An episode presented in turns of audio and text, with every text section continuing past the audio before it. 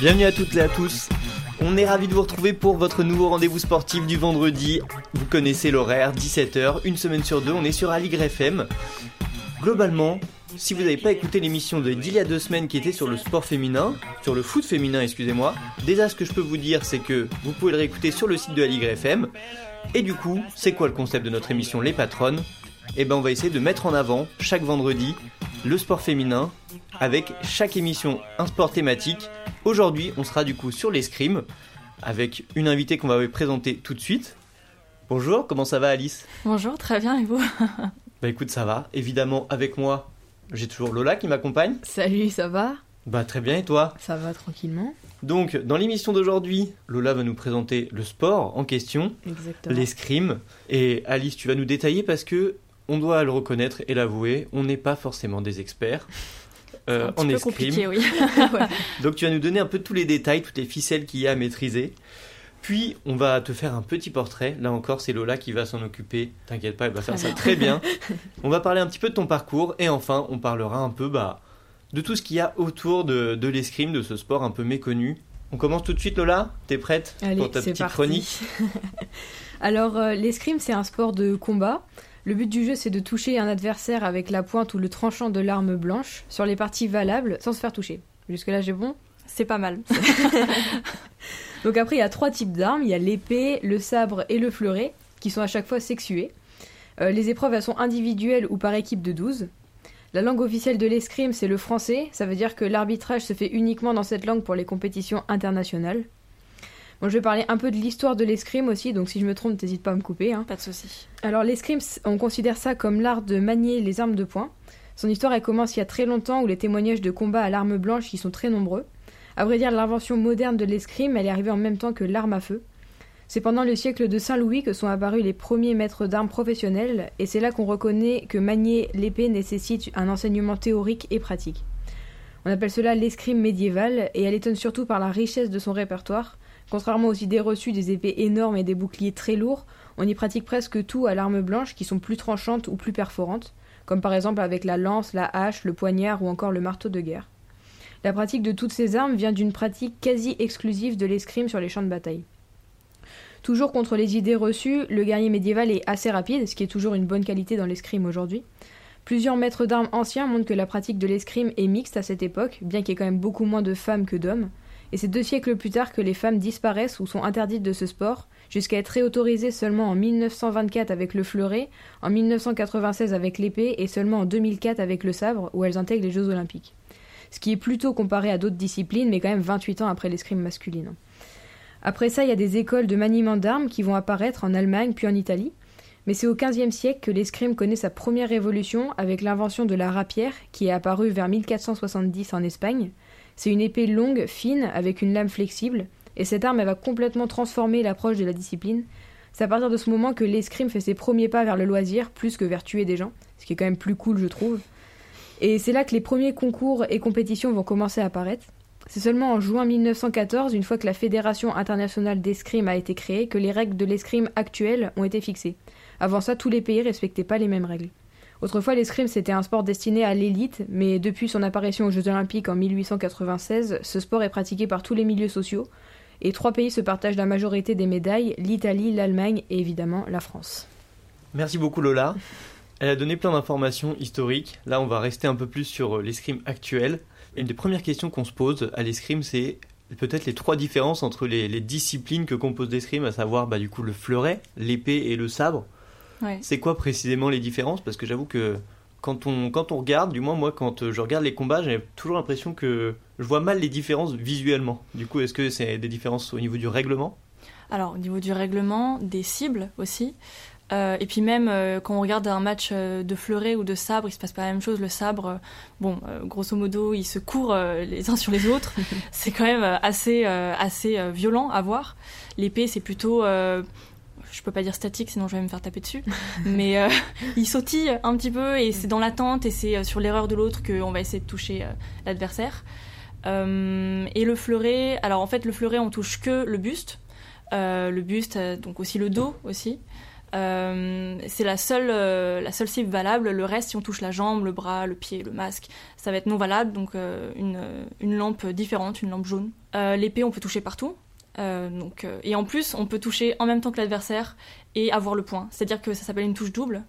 Donc, euh, si tu touches en même temps, euh, tu as le point. Il faut avoir, euh, moi, ce que je disais tout le, tout le temps à, mes potes épéistes, c'est pourquoi est-ce que tu mets pas deux touches d'avance et ensuite tu touches en même temps? Comme ça. ça, paraît simple, mais c'est tellement plus compliqué que ça, évidemment. et puis le sabre, bah, c'est là qu'on fait avec le tranchant de la lame, justement. On peut toucher avec la pointe, mais il n'y a pas d'interrupteur, en fait, comme il y a au bout du fleuret ou de l'épée. Et là, c'est tout ce qui est au-dessus de la ceinture. Donc euh, avec les bras compris, le, la tête compris. Donc euh, voilà. Et euh, après, au niveau règlement, il n'y a pas de touche double au fleuret ni au sabre. Et c'est une question de priorité. c'est l'arbitre qui va juger qui a le point en fonction de qui a attaqué en premier ou qui a pris le fer, donc c'est-à-dire qui a tapé la lame de l'autre. Mais c'est très très compliqué et c'est très subjectif aussi en fonction de l'arbitre. On peut dire que c'est des différences qui sont très pointues. Oui. Bravo. Magnifique. Je pense qu'il y a quelque chose qui est très suivi. Enfin, beaucoup de gens euh, connaissent et doivent suivre euh, l'escrime au niveau des Jeux Olympiques. Mais les Jeux Olympiques, c'est une fois tous les 4 ans. Or, je pense que les gens qui font de l'escrime ont des championnats ou des compétitions tout au long de l'année. Évidemment. Comment ça se passe un peu en escrime, euh, le système de championnat? Est-ce que tu peux nous en parler un petit peu? Alors, à l'échelle nationale, on a des, donc, des circuits, des circuits nationaux dans euh, de différentes régions en fait, et euh, à l'issue desquelles on a le championnat de France qui est l'échéance nationale. Euh, donc voilà, ça c'est le, on va dire le truc le plus basique en niveau senior, junior. Parce qu'après, quand on est plus petit, il y a souvent des départementales, des régionales, etc. Et ensuite, à l'échelle internationale, bah, c'est le même système. On a des épreuves de Coupe du Monde ou tournois satellites, etc. Mais c'est des compétitions internationales et à l'issue desquelles il va y avoir les championnats d'Europe et ensuite les championnats du monde. Et euh, donc euh, à chaque fois c'est une équipe de France. Alors je te reprends juste, euh, Lola c'était pas une équipe de 12, ouais. c'est une délégation en fait. C'est, on est 12 à partir pour les Coupes du Monde. Par contre pour les championnats d'Europe et les championnats du monde on n'est que 4. Ok. Donc voilà, donc c'est très, c'est un peu plus, un peu plus restreint, c'est un peu plus difficile du coup. Ok, ouais, forcément. Voilà, donc c'est à peu près, à peu près tout. Et puis après pour les JO, bah, c'est le même système, les coupes du monde qui sont importantes, les championnats d'Europe. Euh, je, je sais pas, là cette année ça a été un peu compliqué avec le Covid et mm. tout. Du coup, euh, les championnats du monde avaient été annulés euh, et on s'était concentré sur les, sur les jeux. Et est-ce qu'il y a beaucoup de professionnels dans l'escrime ou est-ce que c'est un sport plutôt amateur? C'est un sport totalement amateur. Ok. Tout est à nos frais ah. et on est obligé de faire quelque chose à côté. Donc c'est comme le judo, c'est comme d'autres sports comme ça. Mm. Euh, et donc, euh, bah, ça rend la pratique encore plus difficile parce qu'on doit ah consacrer du temps à nos études ou à nos activités en parallèle professionnelles. Mm. Et euh, oui, voilà, du coup, c'est un peu plus dur. c'est très fatigant ah pour mener un double projet. Aucun professionnel en ah non. Alors après, on a des aides, on a des sponsors. si on a fait la démarche, évidemment, il faudrait que je le fasse. Mais et puis, on a en fonction de nos clubs aussi, nos clubs peuvent nous aider. Moi, je suis un club qui est absolument génial. Bourg-la-Reine, c'est BLR 92. Euh, qui est un des grands clubs euh, français euh, dans le Fleuret. Parce mhm. que c'est pas les mêmes clubs aussi en fonction des armes. Donc voilà, il y a aussi ça. Et donc ouais, on reçoit des aides, des aides financières aussi de l'INSEP, là où je suis actuellement. Et, on va en parler après, ouais. Voilà, et du coup, il y a quand même pas mal de monde qui essaye de nous aider un minimum, parce que sinon, c'est impossible. Et bah, tu... en pensant à quelque chose, je me rends compte que quand je t'ai présenté, je n'ai dit que ton prénom. Oui. pardon de te poser la question, est-ce qu'on dit Recher ou Recher La première était la bonne. Recher. Et ben voilà. Donc s'il y a des marques qui nous écoutent, euh, pensez à contacter Alice Recher. bah, c'est bien que tu nous aies parlé un peu de, des difficultés du fait que ce soit pas professionnel, parce qu'il y a quand même énormément d'équipements sur euh, un épéiste ou... Un fleurettiste. Un fleurettiste et un... Comment on dit pour non, un sabreur. Un sabreur. on t'a dit, on n'était vraiment pas hyper calé sur les Du coup, est-ce que tout cet équipement, c'est quelque chose d'accessible ou ça a un certain coût? Euh, À haut niveau, ça a un certain coût, oui. En fait, euh, quand on est très très jeune, donc on est enfant, euh, c'est le club qui nous fournit l'équipement, les armes, etc. Et à partir d'un certain niveau, même assez tôt, en, fait, on a une tenue individuelle et chaque partie de l'équipement est très chère quand même. Enfin, moi, il me semble que c'est très cher. Euh, une lame, par exemple, ça coûte une centaine d'euros. Juste la lame, même pas montée avec la ah poignée ou quoi, la lame seule. Ok, ouais, donc on imagine en effet que l'ensemble doit coûter assez cher. Sur ce, on va du coup, euh, Lola va nous faire également, après un joli portrait du coup sur l'escrime en général, elle va nous faire un petit portrait de ta carrière et ensuite, je pense que tu nous feras un portrait encore plus complet de ta carrière. Si j'y arrive. Alors euh, là, je vais essayer de te présenter, mais c'est vrai que à part via ton Instagram, j'ai pas réussi à avoir beaucoup d'informations sur toi. Ouais. Euh, j'ai quand même réussi à voir que, en plus de faire de l'escrime à un haut niveau, notamment en tant que fleurettiste en équipe de France, et que d'ailleurs tu as, fini cette année troisième au championnat de France des moins de 23 ans. Ouais. C'est ça. Euh, tu as d'autres talents comme le chant et la composition. Oui. Tu as aussi fait un master en cinéma et tu as eu un diplôme en histoire de l'art. Tout ça, c'est marqué sur ta bio Instagram. Ouais. Et du coup, je voulais te demander si c'était compliqué pour toi de concilier les études avec le sport, parce que je suppose que tu dois avoir pas mal d'entraînements dans la semaine quand même. Bah, j'ai des entraînements euh, matin et après-midi tous les jours. Ouais. Donc euh, oui, j'ai pas beaucoup de temps pour les études. Là, je suis en master 1 euh, cinéma, c'est histoire de l'art cinéma en fait. Ok. Je l'avais pas précisé, pas trop de place sur Insta. Euh, mais oui, oui, en fait, là actuellement, j'ai réussi à dédoubler ma première année de master. Donc du coup, j'ai que 4 heures de cours par semaine. Ça va, Ouais. mais euh, ça empiète sur 12 après-midi quoi. Mm. Mais sinon, voilà, sinon je suis obligée de m'entraîner euh, tous les jours, euh, deux fois par jour minimum. Et euh, sans compter la kiné ou euh, tout ce Mm. qui est euh, réathlétisation, euh, enfin préparation physique, tout ça. Donc oui, ça fait beaucoup. Et c'est un petit peu dur, mais pour l'instant ça va. Ouais. J'ai toujours réussi euh, à m'en sortir un minimum. Ouais. Bah écoute, pendant qu'on on parle de- du fonctionnement un peu, euh, parce que finalement c'est avec l'INSEP que tu as cet accompagnement de pouvoir euh, cumuler tes études et tes entraînements. Est-ce que tu peux nous en nous parler déjà, nous présenter un peu bah, ce que c'est euh, globalement l'INSEP et euh, bah, du fonctionnement, même si tu as commencé? Alors, l'INSEP, si je me trompe pas, c'est l'Institut national du sport et de, de l'expertise et de la performance. Déjà, je pense que ça c'est bon. Euh, donc, ça regroupe euh, tous les sports euh, amateurs en fait, no- normalement, et euh, quelques sports professionnels. C'est un grand complexe euh, où euh, tous les sportifs de haut niveau sont. Il y a aussi des partenaires qui viennent s'entraîner. Moi, j'ai été partenaire pendant 5 ans à peu près, avant d'entrer en tant qu'interne. Et euh, oui, donc tous ceux qui sont sur liste, parce qu'en fait, c'est un accompagnement que je reçois de la part de l'INSEP mais aussi en fait euh, de mon statut euh, de sportif de haut niveau, donc sur les listes ministérielles. Donc voilà, en fait, c'est, c'est- je sais pas si je réponds à ta question vraiment, Si, si, un mais petit euh, peu. D'ailleurs, il y a un truc, euh, là je, rebondis dessus, où tu dis euh, de ton statut, du coup, de sportif de haut niveau. À partir de quand euh, ce statut tu l'acquiers? À partir de quand tu es considéré comme sportif de haut niveau? En fait, il faut avoir quelques résultats. ça dépend des, catégories, parce qu'il y a plusieurs catégories dans le, dans le sportif de haut niveau. Il y a relève, élite, senior, et puis avant ça, il y a les listes de sportifs espoirs. Et tout ça, en fait, euh, il faut avoir fait euh, des résultats ou bien en national ou bien en international, certaines places, euh, des quarts. euh, je crois que c'était quarts euh, en international en championnat du monde, ou ce genre de, de place un petit peu dur à, Mm. à, Ouais. à avoir. Et euh, du coup, là, on parle de ta situation actuelle, mais en fait, on a fait un peu les choses dans le désordre. Est-ce que tu peux nous parler de pourquoi, euh, d'où est venu ce choix de l'escrime? Est-ce qu'il y a quelque chose qui t'y a poussé? Est-ce que, je sais pas, euh, pourquoi l'escrime Et tu peux nous raconter aussi un peu euh, les différentes étapes que tu as accomplies pour en arriver où t'en es? Bah alors c'est très très simple. J'ai vu les Jeux de- d'Athènes en 2004 à la télé et je suis tombée sur l'escrime et euh, j'ai levé le doigt, j'ai dit je veux faire ça.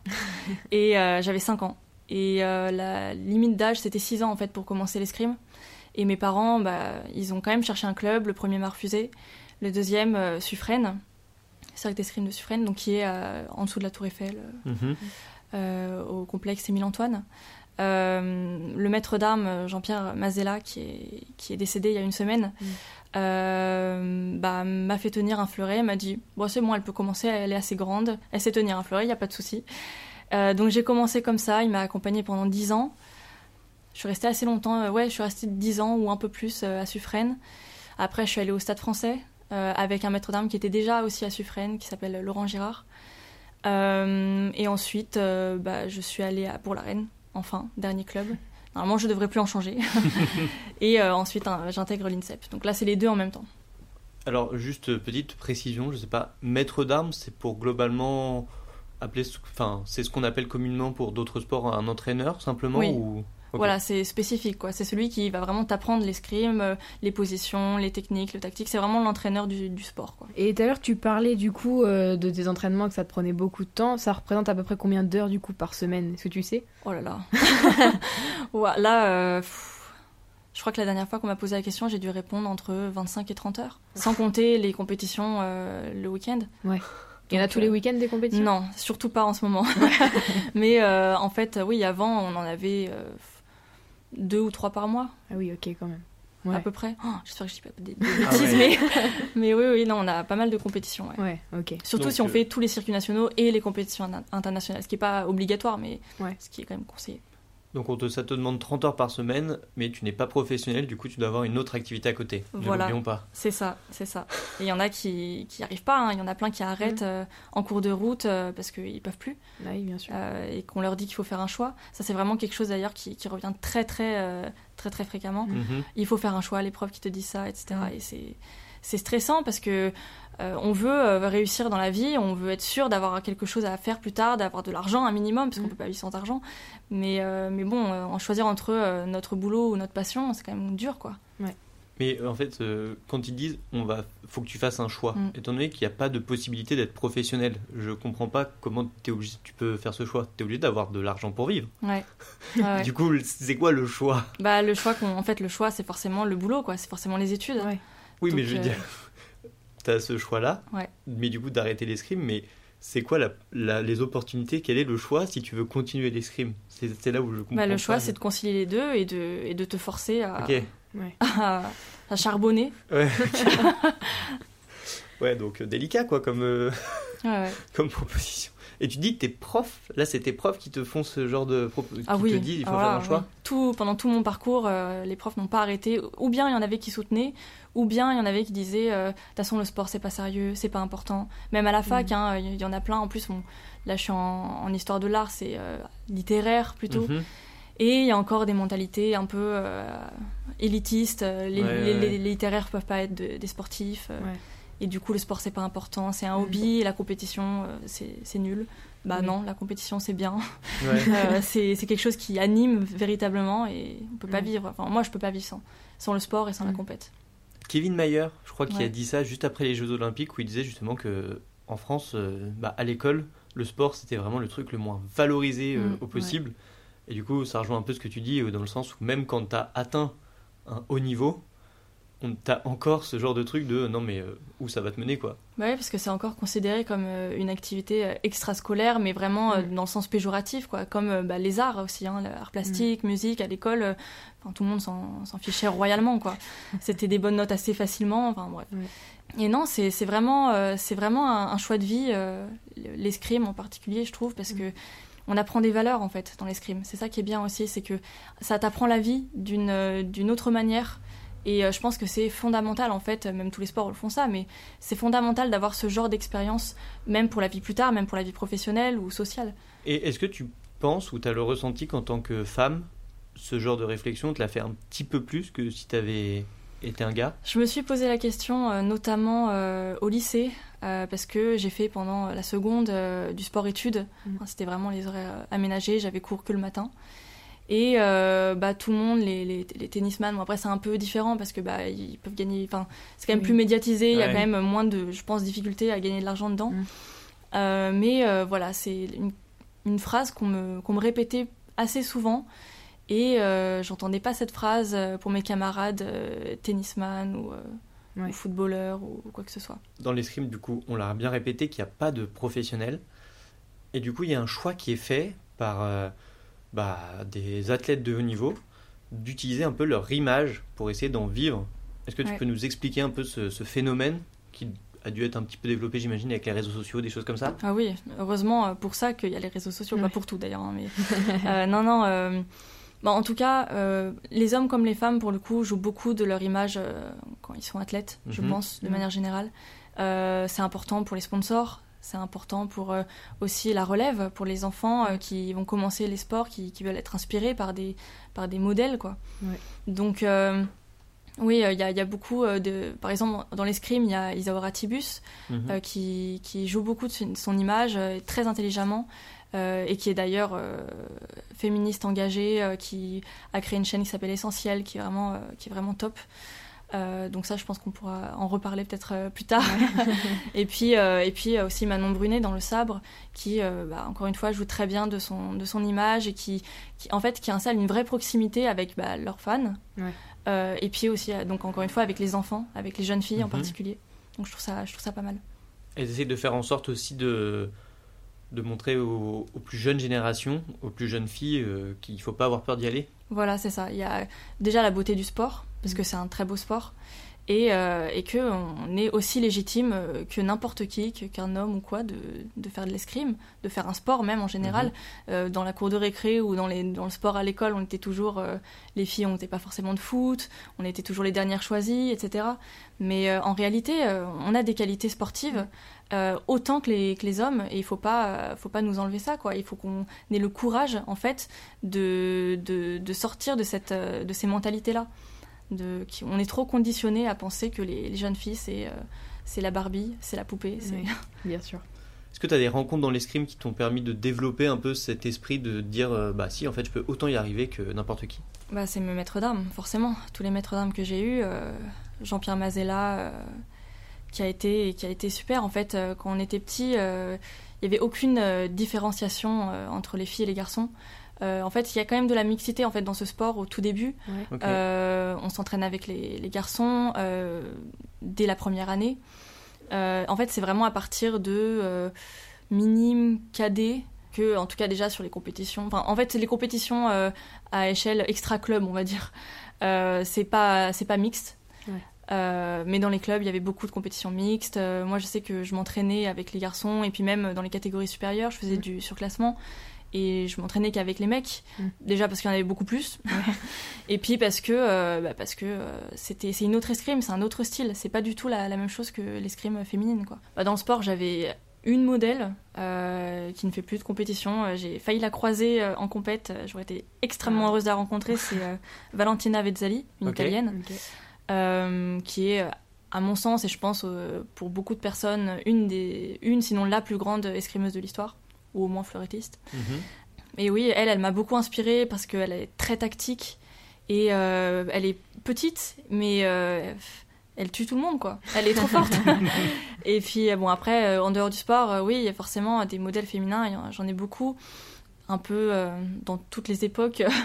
et la Fitzgerald, parce que c'est des, des, femmes fortes, en fait, qui ont lutté pour, dans des causes importante pour l'histoire en fait avec un grand H. Euh, et la Fitzgerald c'était la femme dans le dans le dans l'industrie de la musique et en plus la femme noire.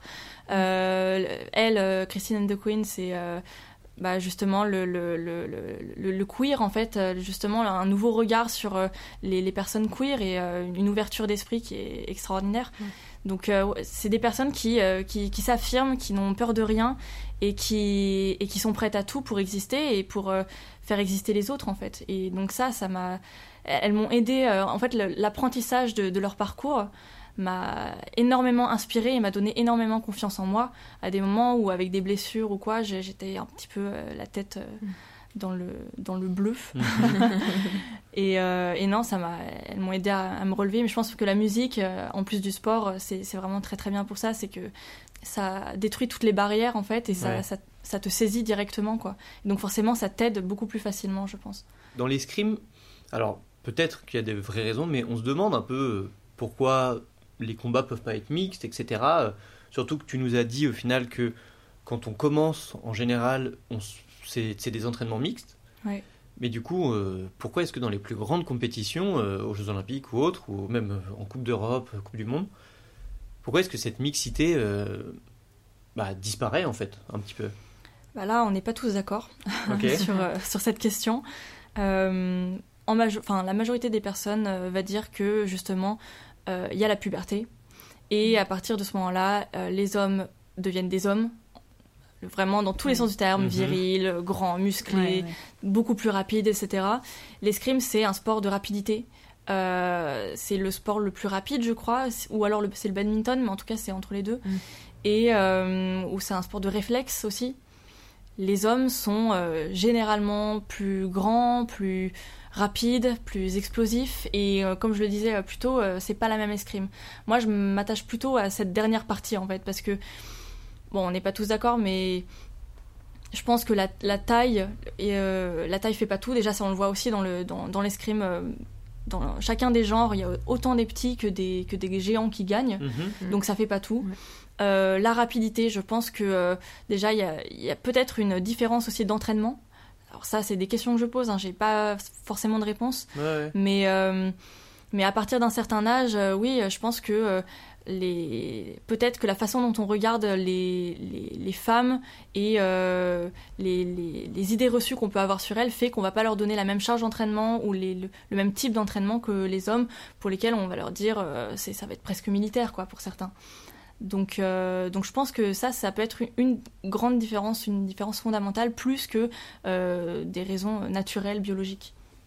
Ok, donc c'est vraiment plus des choses un peu qui sont ancrés dans les mentalités plus que de vraies raisons euh, biologiques. Après, c'est sûr qu'à l'heure actuelle, je peux pas battre un, un, homme de mon âge euh, à l'escrime, quoi.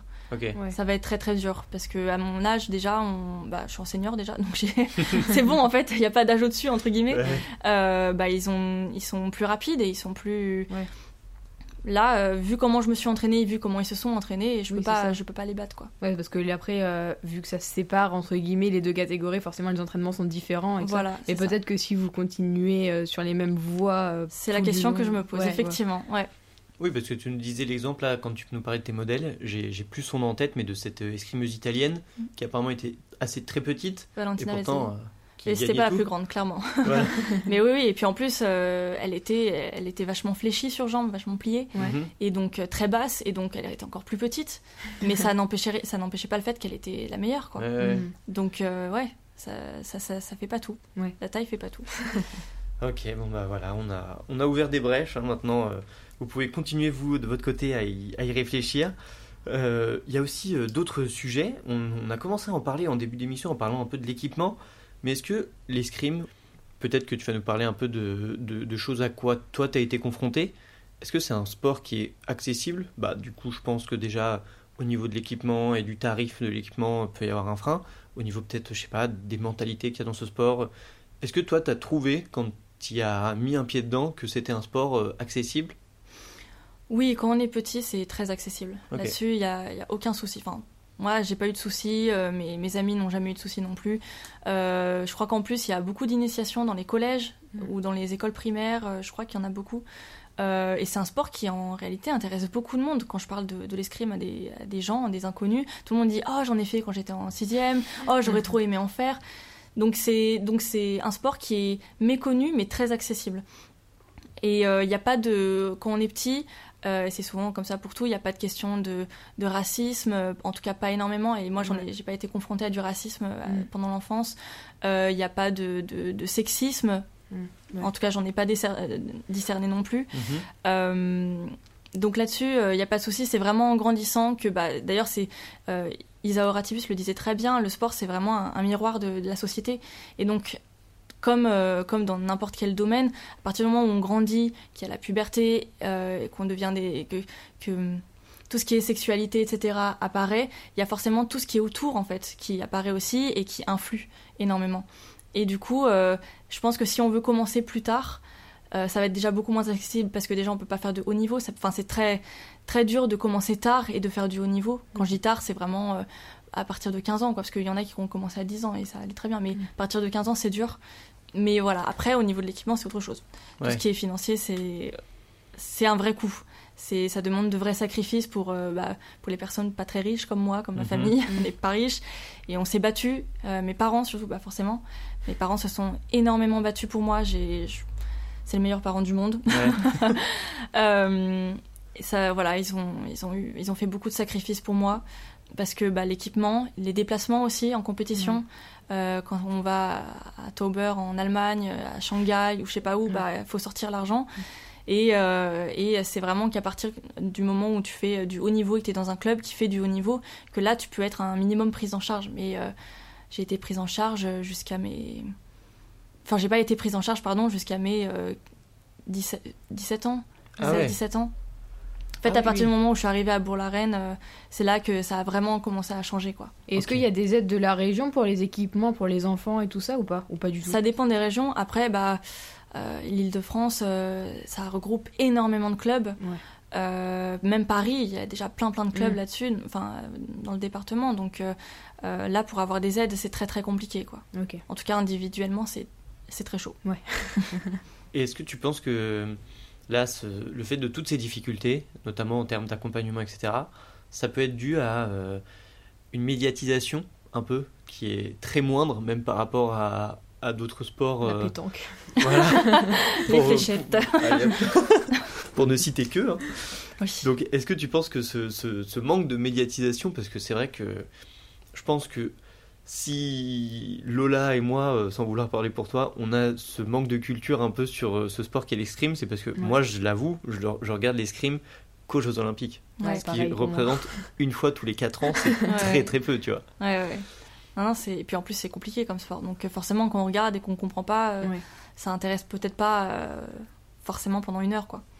Ouais, mais enfin, moi je sais que pour parler vraiment uniquement pour moi, genre quand je le regarde, c'est un sport que je trouve hyper dynamique, bah vraiment hyper euh, palpitant. euh, Enfin là encore euh, aux Jeux Olympiques qu'il y a eu cet été, Mm. j'étais à fond et tout et j'ai trouvé ça hyper intéressant. Mais c'est vrai que mais je, je ne saurais même pas où le regarder autrement, même si je voulais Ouais, ouais, mais ne serait-ce que suivre la, la Coupe du Monde de- d'escrime, Ouais. je, je ne saurais même pas euh, où le regarder. il y a aucun championnat qui est diffusé à la télé et tout ça. la télé, euh, ouais, c'est- fou. Enfin, moi, je veux regarder sur Équipe 21, il y a, il y a la pétanque, mais il n'y a pas l'escrime, quoi. C'est vrai. ça.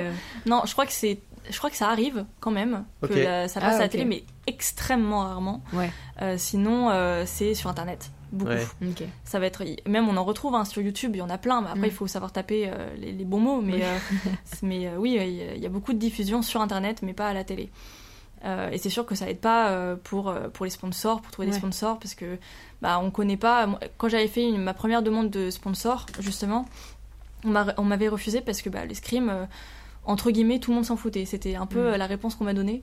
Parce que bah, on- à la télé, globalement, ce qu'on voit, c'est tennis et, et foot. Ouais. Même foot, foot, foot, et puis tennis. Et il n'y a, y a pas de mal à ça. hein. Moi, j'adore le foot et tout, mais voilà, il faut de la place pour tous les autres sports. Quoi.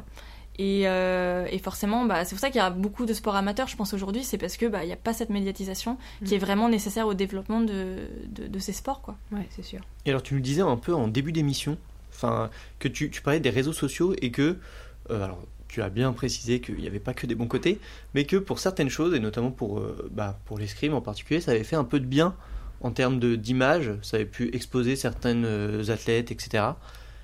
Est-ce que du coup, tu penses que de par les réseaux sociaux, ça peut aider aussi dans le bon sens à cette médiatisation peut-être?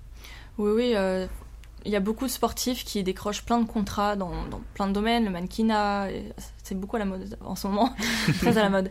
Et euh, oui, le mannequinat, les sponsors, euh, ça a vraiment rendu les choses beaucoup plus faciles parce qu'il y a un échange qui est plus direct et qui est, qui est facilité. Qui est, ça, ça rend l'escrime accessible. C'est une autre manière de le Mhm. rendre accessible. Euh, mais ça, après, c'est aussi dans tous les domaines, hein, aussi la musique, si on revient là-dessus. euh, Il y a beaucoup de nouveaux artistes qui commencent sur Instagram ou sur YouTube et Mm. voilà, qui, qui démarrent comme ça et après ils deviennent connus. Donc euh, les réseaux sociaux, c'est sûr que c'est pas un frein à ce développement-là. Mais euh, ça suffit pas, Ouais. c'est sûr.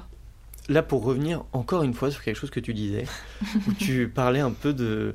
Bah, en fait, tu faisais vraiment la différence entre la période de pré-puberté et je dirais post-puberté. Parce que d'après ce qu'on comprend, ça avait l'air de. Tu disais que tout allait bien, même. euh, voilà, euh, avant la puberté, euh, tout roule. vraiment, c'est des groupes mixtes qui s'entraînent ensemble, etc. Il y avait. Il n'y a, il y a pas de, discrimination à aucun niveau. Et après la puberté, c'est là où tout est scindé en deux. C'est un, manque peut-être d'engagement après ce niveau-là, ou un manque de. ou des mentalités qui changent. Est-ce est-ce que tu, tu arriverais à mettre un mot ou à mettre le doigt sur quelque chose qui un peu exprime cette différence qu'il peut y avoir à ce moment euh, de la vie d'un athlète ou d'une athlète? Après, il n'y avait pas non plus pas du tout de discrimination quand on était petit avant la puberté. Et forcément, euh, il y a toujours cette idée euh, que euh, les garçons sont plus sportifs. Ouais. Donc euh, ça, ça commence tôt, mais en fait, quand j'ai dit qu'il n'y en avait pas, que c'était vraiment la puberté, que ça, que ça déclenchait tout, Euh, c'était vraiment parce qu'il y a effectivement un vrai changement, mais ça existait déjà un peu avant. Ok. Euh, et ça, c'est forcément lié à l'éducation, euh, à, bah, à la médiatisation même de, de- de la femme, tout simplement. Il y a encore euh, beaucoup de personnes qui sont restées coincées au 19e siècle, euh, qui disent que la place de la femme, c'est la cuisine. Je caricature, mais Oui. il y a beaucoup de gens qui pensent ça encore, Mm. euh, ou qui ne sont pas féministes. Et je le rappelle, le féminisme, c'est pas la supériorité des femmes sur les hommes, c'est juste l'égalité des dro- en droit des, des- des deux Mhm. sexes, des deux genres. Ça, en plus, je l'explique euh, tous les jours à mes amis. On fait des débats, mais tous les jours en ce moment, c'est incroyable. Le féminisme, euh, tout le monde devrait être féministe, quoi. Ouais. C'est- incroyable. C'est vrai. Mais euh, et, et justement, en fait, on a tellement cette euh, bah, de la même façon qu'on a une méconnaissance de l'escrime, bah là on a une méconnaissance de, du féminisme Ouais. et de et de la représentation de la femme dans la société. Euh, et bah forcément, ça conditionne euh, l'éducation qu'on va donner à nos enfants, euh, même des petits des petits détails dans la vie de tous les jours, des petits automatismes qui, qui vont vraiment euh, bah, dérégler cette euh, cette euh, les comportements quoi. Et et forcément, bah, la puberté. c'est là que bah, il se passe plein de problèmes quand même. c'est là que il y a plein de trucs qui, Mhm. qui changent. Et en fait, les mentalités, elles sont exacerbées un peu. Et du coup, c'est là que tout est amplifié.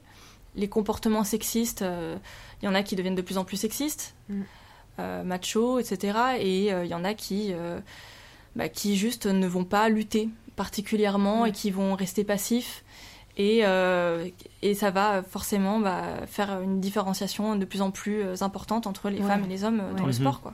Bah, c'est vrai que moi, personnellement, euh, je, je faisais du foot quand j'étais petite et c'est vrai qu'au niveau de, de ça, moi je jouais avec les garçons Mm. et c'est vrai qu'à la fin des matchs, même petits, les garçons des fois venaient même pas me serrer la main à la fin des matchs ou des choses comme ça. Donc là, vraiment, tu le ressens dès le début et tout ça.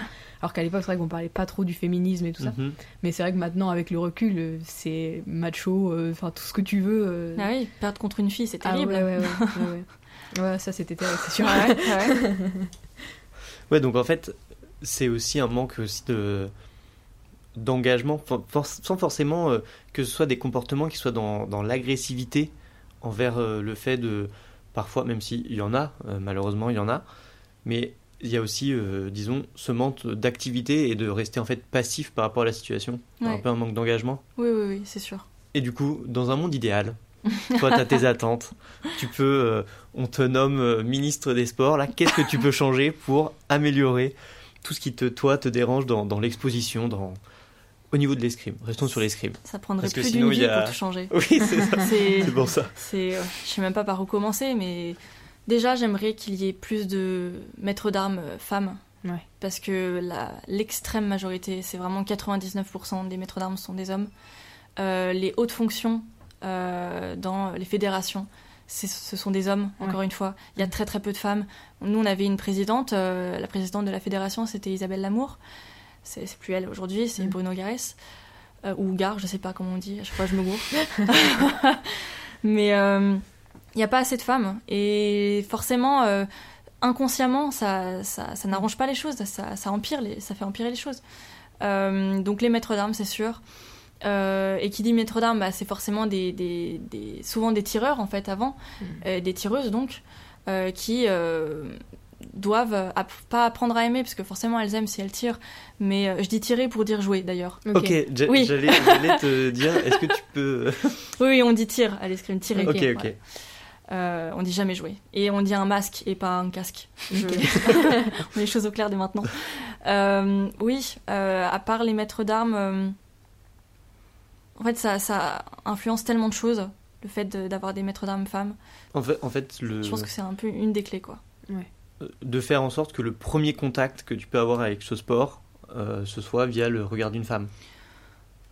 C'est un peu bizarre de dire par, via le regard d'une femme.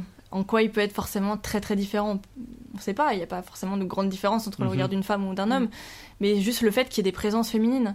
Euh, de la même manière que dans la société, on a besoin de présence féminine, parce que sinon, euh, c'est quand même encore un monde d'hommes, quoi. Et ça, euh, tout le monde peut le dire. Oui. Honnêtement, Ça- si on est totalement honnête, c'est un, monde d'hommes, il n'y a pas de souci. Mm. Et le sport, encore plus, c'est un milieu très très masculin, c'est Ouais. encore euh, plein de testostérone, quoi. Il faut changer ça, Ah, seulement il y avait que le sport. Il y a bien sûr. ok, et bah écoute, je sais pas si, tu veux un peu compléter, si tu as un dernier mot, vu qu'on arrive à la fin de l'émission. un dernier Un mot. dernier message à passer. Euh, bah, les jeunes filles, euh, il faut faire du sport. C'est important. C'est important pour le développement personnel. C'est important pour tout. Pour la vie de tous les jours, pour le, le quotidien, le, le- le rapport aux autres, euh, le rapport à la vie. Ça- vraiment, euh, moi, j'ai la plus grande chance que j'ai eue dans ma vie, c'était de faire de l'escrime.